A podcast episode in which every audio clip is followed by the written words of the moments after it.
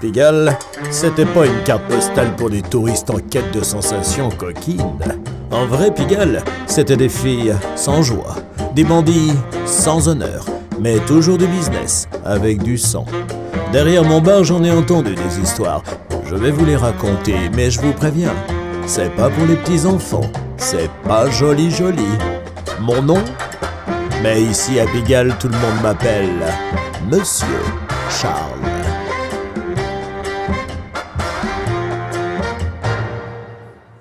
Bonjour jeune homme.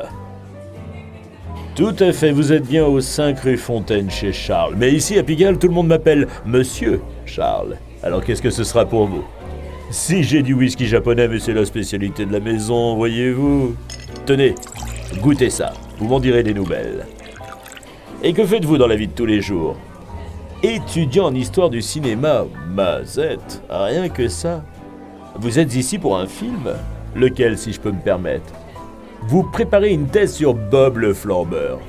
Si je connais ce film, mais tout amoureux de Pigalle connaît Bob le Flambeur, réalisé par Jean-Pierre Melville, un road trip en forme de polar dans les rues de Pigalle. Ah, quel film Vous voyez la, la scène du début?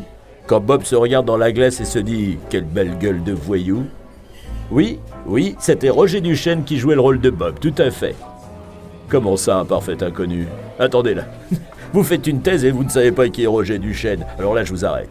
Vous ne le savez apparemment pas, mais Roger Duchesne et Pigalle, ça n'a pas été que du cinéma. Les deux ont vécu ensemble. Vous voulez que je vous raconte? Ah, pour le coup, je vais me servir un petit whisky aussi. Je peux pas vous dire que Duchesne a été une star des années 40, bon, j'irai pas jusque-là, mais il a eu son heure de gloire. Il a joué avec Harry Bor. Bah, pardonnez du peu, mais c'était le Gérard Depardieu de ces années-là, dans Le Golem, réalisé par Julien Duvivier, immense réalisateur.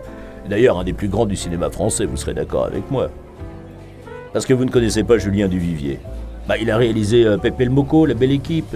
Ah, rien Ça ne vous dit rien bah, Jean Gabin, ça vaut cause tout de même. Oui, le, gars qui a fait des films avec Alain Delon. Il a joué dans ces films. Donc Camillo, ça va, ils l'ont souvent passé à la télé, ce film. Avec Fernandel, exactement. Bah, c'est Duvivier qui l'a réalisé. C'est peut-être pas son meilleur film, mais c'est du Duvivier. Mais je m'égare.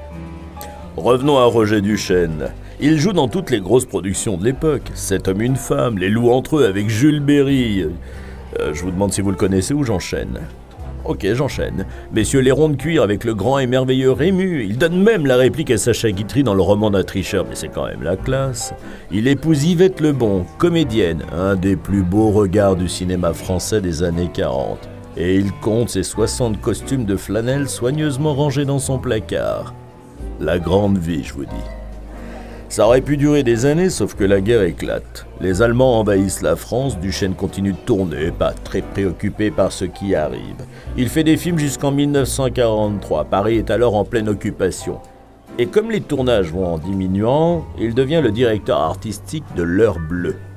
Ah, à Pigalle, tout le monde se souvient de L'Heure Bleue. Un cabaret qui a vu les plus grands jazzmen jouer. Bill Coleman, c'est quand même pas rien. Django, le grand Django Reinhardt, a gratté à l'heure bleue. Et tiens, puisque vous êtes étudiant au cinéma, la femme du boulanger avec Rému, vous connaissez? Ginette Garcin, la comédienne de cet immense film, a été la chanteuse vedette de l'heure bleue. Et puis dans un autre genre, Joatia et Pierrot le Fou s'y retrouvaient aussi, préparaient ce qui allait devenir le gang des tractions, mais c'est une autre histoire. Ah non, L'heure bleue, ça n'existe plus. Mais si vous sortez de mon bar, à droite jusqu'à la rue Pigalle, arrivez au carrefour, juste au-dessus à gauche, vous verrez le cabaret chez Moon. Voilà, c'était là l'heure bleue. Allez, revenons à Roger Duchesne. En 1944, il décide de racheter l'heure bleue. À force de flamber et de jouer aux cartes, on peut dire que Duchesne courait après l'oseille. Il n'avait pas un sou. Et 600 000 francs, même en 1944, surtout en 1944, ça ne se trouve pas sous l'oreiller. Henri Chamberlain, plus connu sous le nom de Henri Lafont, va lui avancer l'argent. Bon alors là, jeune homme, ça devient important. Je vais avoir besoin de toute votre attention. Et pour bien vous motiver, ne reculant devant aucun sacrifice, la maison chez Charles est heureuse de vous offrir un deuxième verre. Voilà. Santé. Donc, Henri Chamberlain dit Lafont, lui avance les 600 000 francs. Ce gars-là, ce Lafont, c'était un véritable salopard, un enfoiré de la pire espèce. Et encore, je suis poli.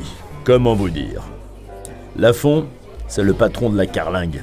Une Gestapo française qui tue des Français riches, torture et assassine des résistants. Bref, c'est de l'argent sale. Alors quand Paris est libéré, les règlements de compte commencent. On présente des additions de vengeance, on rase des femmes. Et Duchesne est fait prisonnier. Il est jugé pour collaboration. On ressort le dossier de l'or bleu, on parle des 600 000 francs. Duchesne se défend plutôt bien puisqu'il est blanchi. Oui, innocenté. Ça veut pas dire qu'il retrouve sa vie d'avant. Pas un seul producteur de cinéma ne parie sur le nom d'un homme soupçonné d'être un collabo. Et comme le cinéma ne veut plus de lui, Roger Duchesne part en tournée théâtrale. Et mal lui en prend. À Perpignan, pendant la représentation de La femme perdue, c'est le nom de la pièce. Le public le reconnaît et manque de le lyncher. Bon, plus de cinéma, plus de théâtre. Duchesne se lance dans l'écriture de romans policiers, mais c'est un bide. Dans ces cas-là, l'engrenage est implacable, la spirale est infernale. En 1950, Roger Duchesne est condamné à deux ans de prison pour cambriolage. Alors jeune homme, vous voyez que Roger Duchesne n'était pas vraiment un inconnu quand Jean-Pierre Melville lui donne le rôle de Bob le flambeur. Malheureusement, le film fut un bide. Boudé par le public, mauvais accueil de la critique. Mais il n'empêche, c'est un beau film noir et blanc sur Pigalle. Le QG de Bob Flambeur s'appelle le Pilouface et il existe encore. Vous sortez du bar, vous allez sur la rue Pigalle que vous remontez jusqu'à la rue de Douai, au carrefour, sur votre gauche. Vous pouvez pas le louper. La carrière de Roger Duchesne ne reprendra pas. Bon, il tournera encore un film, Marchand de filles, que l'histoire oubliera très vite. Et faute de pouvoir travailler, Duchesne va sombrer dans la petite délinquance, chèques sans provision, escroqueries diverses. Il est mort, oublié de tous, tout seul dans une maison de vieux, quelque part en banlieue parisienne. Pour Roger Duchesne, son histoire avec Pigalle commence à l'heure bleue et termine au pile face. Et vous savez quoi? Ils sont pratiquement en face l'un de l'autre. Entre les deux, la rue Pigalle et des années de galère. Voilà, jeune homme, pourquoi je peux pas vous laisser dire que Roger Duchesne était un parfait inconnu? Bon, allez, il se fait tard et j'ai du monde. C'est pas raconter des histoires qui va payer le loyer. Je ne suis pas un flambeur, moi.